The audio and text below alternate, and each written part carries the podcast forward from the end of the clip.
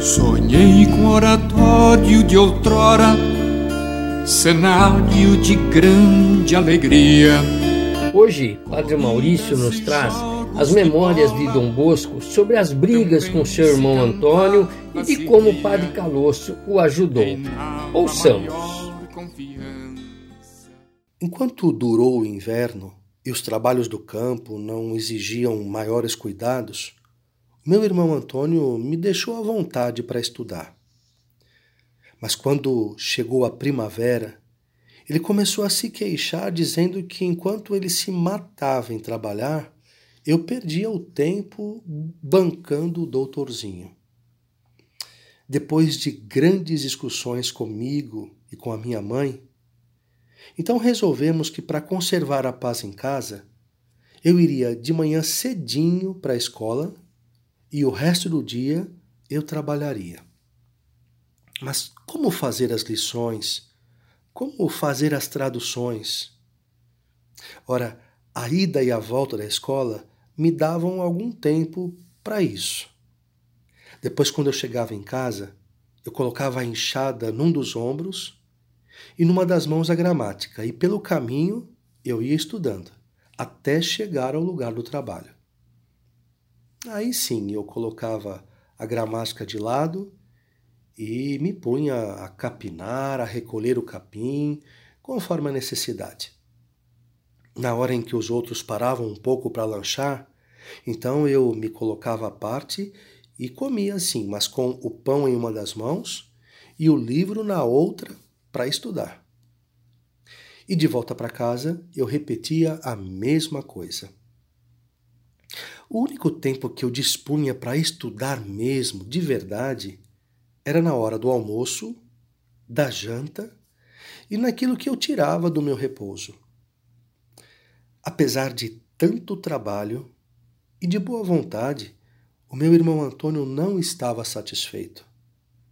Ele disse um dia à minha mãe e depois também ao meu irmão José: Já chega! Vou acabar com essa gramática. Fiquei forte e robusto e nunca vi um livro na vida. Quando eu soube dessas palavras, me enchi de raiva e respondi a ele o que não devia.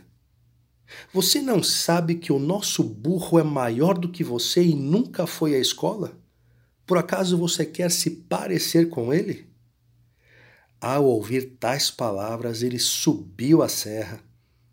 E olha, foi graças às minhas boas pernas que eu pude fugir e escapar da chuva de pancadas e pescoções. É claro que minha mãe ficou muito nervosa e eu chorava bastante.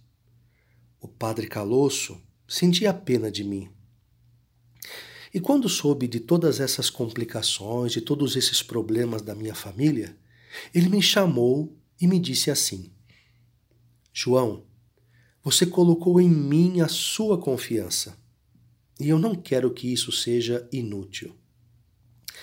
Deixa, portanto, este irmão de lado, vem comigo, vem passar o dia comigo e você terá em mim um pai amoroso. Eu disse imediatamente à minha mãe o convite que aquele padre havia me feito. E foi uma festa em casa. No mês de abril, então, eu passei a conviver com ele o dia todo e voltava para casa somente à noitinha para dormir. E assim não encontrava com meu irmão. Ninguém pode imaginar a minha alegria nesse período. O padre Calosso se tornou um ídolo para mim. Era um prazer imenso trabalhar para ele e, olha, até dar a vida por algo que fosse do agrado dele. Eu fazia mais progresso num dia com ele que numa semana em minha casa. E ele gostava mesmo de mim. E me disse diversas vezes: Meu filho, não se preocupe com o teu futuro. Enquanto eu for vivo, nada vai te faltar. E se eu morrer, Eu providenciarei tudo da mesma forma. Minha vida andava mesmo de vento em popa. Eu realmente me sentia feliz. Nada havia que eu ainda pudesse desejar.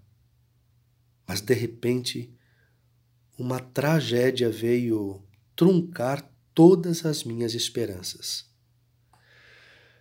Numa manhã de abril de 1828, o padre Calouço mandou que alguém fosse à minha procura me levar um recado.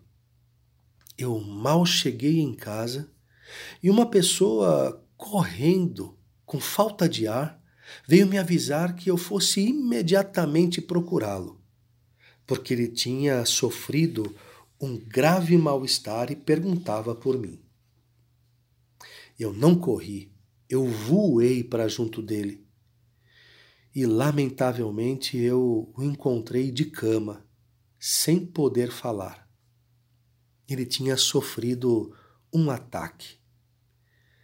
Ele me reconheceu. Queria falar comigo, mas já não podia dizer uma palavra sequer.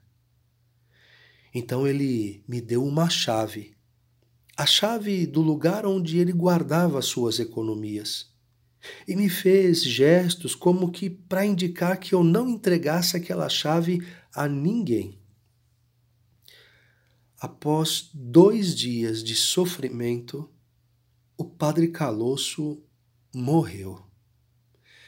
E com ele morriam também todas, todas as minhas esperanças.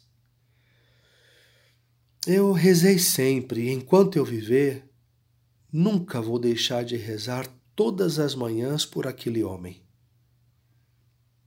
Chegaram então os herdeiros do padre Calosso. Ah, a chave?